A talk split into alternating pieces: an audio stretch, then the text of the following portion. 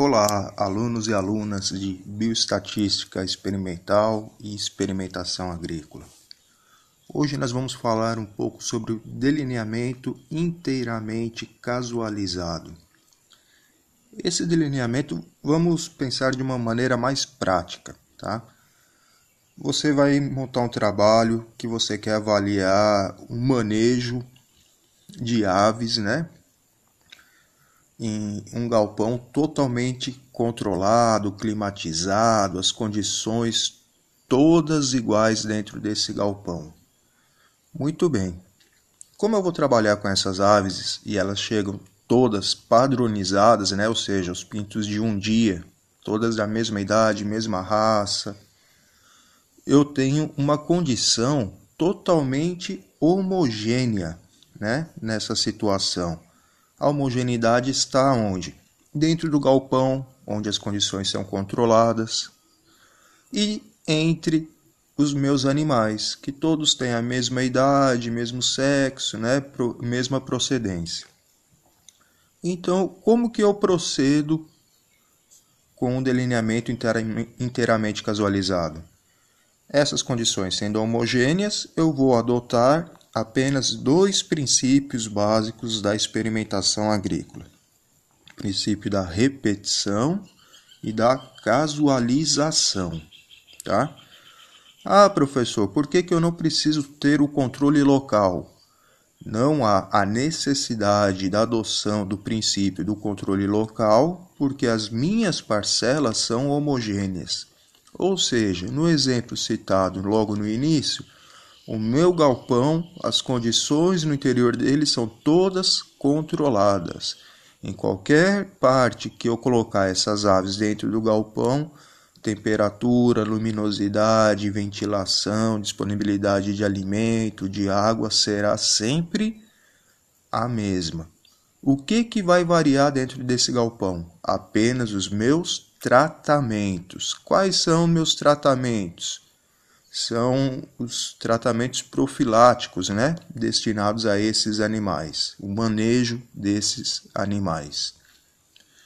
Então, uma vez que eu uso os dois princípios, a repetição e da casualização, eu tenho condições de obter a estimativa do meu erro experimental e, consequentemente, a validação deste erro experimental, né, dessa estimativa dele, e a possibilidade de aplicar testes de comparação de médias.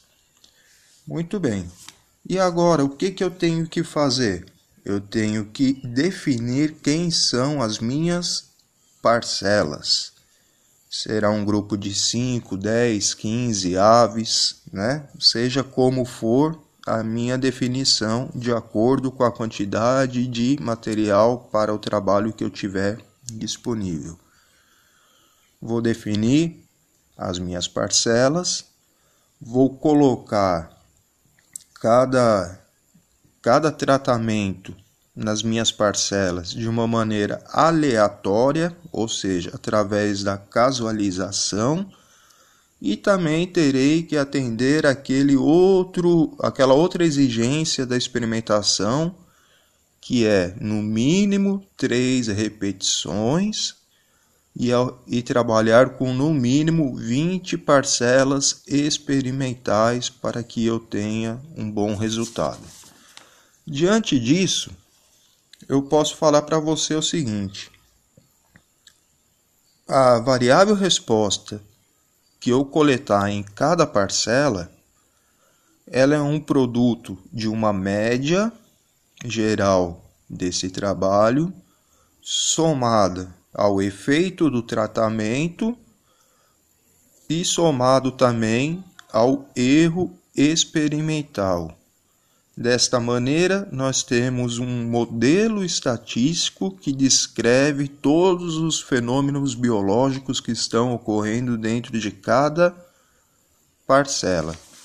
Após essas definições citadas agora para vocês, o que, que eu tenho que fazer? Eu tenho que coletar os dados, tabular esses dados e realizar o quadro de análise de variância.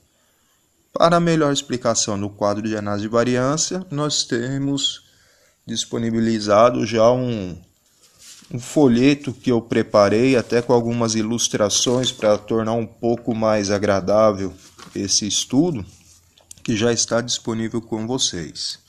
Tá? Então, resumindo, delineamento inteiramente casualizado será adotado sempre que as minhas parcelas forem homogêneas, tá? Sendo homogêneas, é este o delineamento que deve ser adotado. Muito obrigado para todos e cuidem-se.